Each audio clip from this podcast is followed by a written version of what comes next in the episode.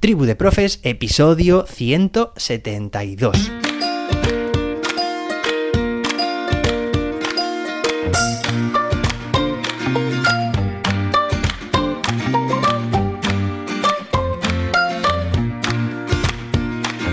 Hoy es martes, día 13 de septiembre, ya sabes, martes y 13, ni te cases ni te embarques, y además es el Día Internacional del Chocolate y el Día del Programador. Bueno, hoy, ya sabes, continuamos leyendo nuestro querido decreto, podríamos decir ya, claro que sí, y esta semana además lo terminaremos.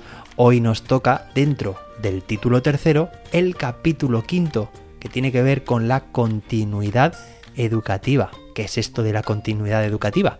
Bueno, pues vamos a verlo ya. Pero antes de nada, me gustaría recordarte que puedes aprender a crear tu propio ABP con mi curso online Crea tu ABP.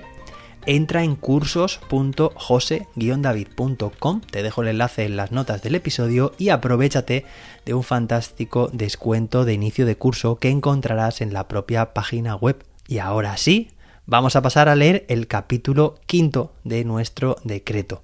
Venga, capítulo quinto, continuidad educativa. Artículo 46. Continuidad entre etapas.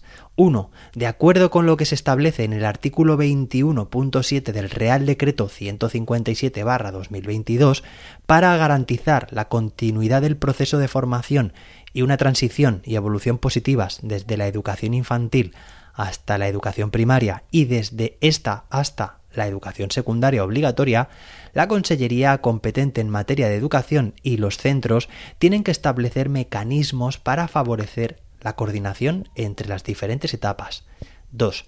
Los centros educativos tienen que disponer de herramientas de traspaso de información para garantizar la continuidad en el desarrollo de los aprendizajes y el seguimiento personalizado del alumnado en el paso de curso a lo largo de la etapa. 3. Los centros educativos tienen que prever mecanismos de coordinación para garantizar la continuidad del proceso educativo del alumnado en la transición entre etapas, suponga un cambio de centro o no para el alumno o alumna. Estos mecanismos, que pueden suponer establecer colaboraciones entre los diferentes profesionales de los centros de origen y destino, son indispensables en cuanto al alumnado con necesidades educativas de apoyo específico. 4. Tal como prevé la normativa reguladora de la organización y función de los centros educativos, los equipos docentes y de ciclo se tienen que coordinar con los equipos docentes de la misma etapa o de diferentes etapas educativas con el fin de facilitar una adecuada transición entre los diferentes ciclos y etapas. 5. El equipo directivo del centro de educación primaria tiene que velar por un proceso de transición positivo entre las diferentes etapas educativas, flexibilizando las medidas que se centran en el beneficio del alumnado y lo ponen en el centro del proceso, y en este sentido incluirán en su proyecto educativo los criterios básicos que tienen que orientar el establecimiento de medidas a medio y a largo plazo para la coordinación de esta transición entre etapas y niveles. Y 6. En los centros de educación primaria, las medidas organizativas, por la continuidad entre etapas, serán coordinadas por la jefatura de estudios y se incluirán en el proyecto educativo de centro. Artículo 47. Continuidad desde la etapa de educación infantil. 1. La incorporación del alumnado desde la etapa de educación infantil hasta la etapa de educación primaria se tiene que realizar atendiendo a lo que disponga la normativa vigente que estipule el decreto correspondiente de educación infantil. 2. Con el fin de garantizar la continuidad educativa entre la etapa de educación infantil y la de primaria, hay que priorizar la adopción de enfoques globalizados y lúdicos, el uso diverso de recursos didácticos y materiales, la posibilidad de organizar agrupamientos diversos, el uso de los espacios de manera más global y dinámica, así como una mayor flexibilidad en la organización del tiempo, especialmente en el primer ciclo de educación primaria. Artículo 48. Continuidad dentro de la etapa de educación primaria. 1. Dentro de la etapa de educación primaria, los cambios de nivel educativo o ciclo se tienen que atender en los centros educativos teniendo en cuenta el carácter global de la etapa.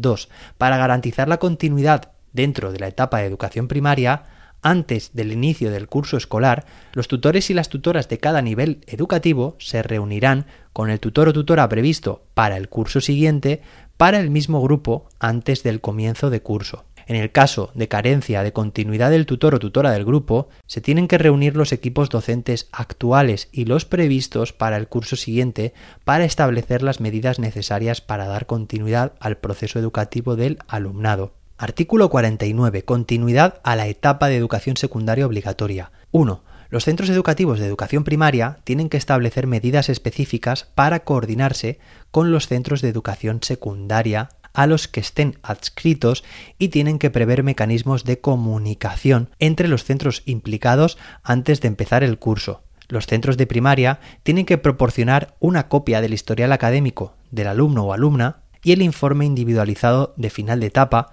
al centro de educación secundaria donde proseguirá los estudios el alumno o la alumna, previa petición del centro.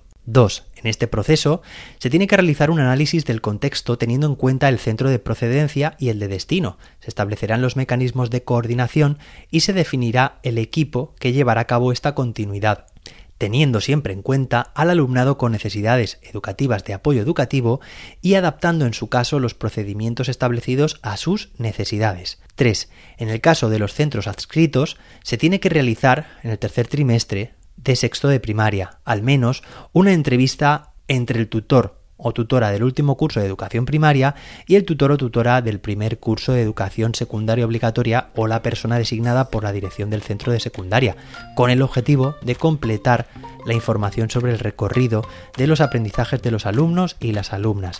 En el caso del alumnado con necesidades de apoyo educativo específico, también tienen que participar el equipo de orientación del centro de educación primaria y el departamento de orientación educativa del Instituto de Educación Secundaria o el personal que preste servicios de orientación en centros privados concertados. 4. El centro de educación primaria tiene que organizar una visita al instituto adscrito en el último trimestre del curso para el alumnado de sexto de educación primaria para conocer las instalaciones, el espacio del centro, el funcionamiento general y si está designado el tutor o tutora del primer curso de educación secundaria obligatoria.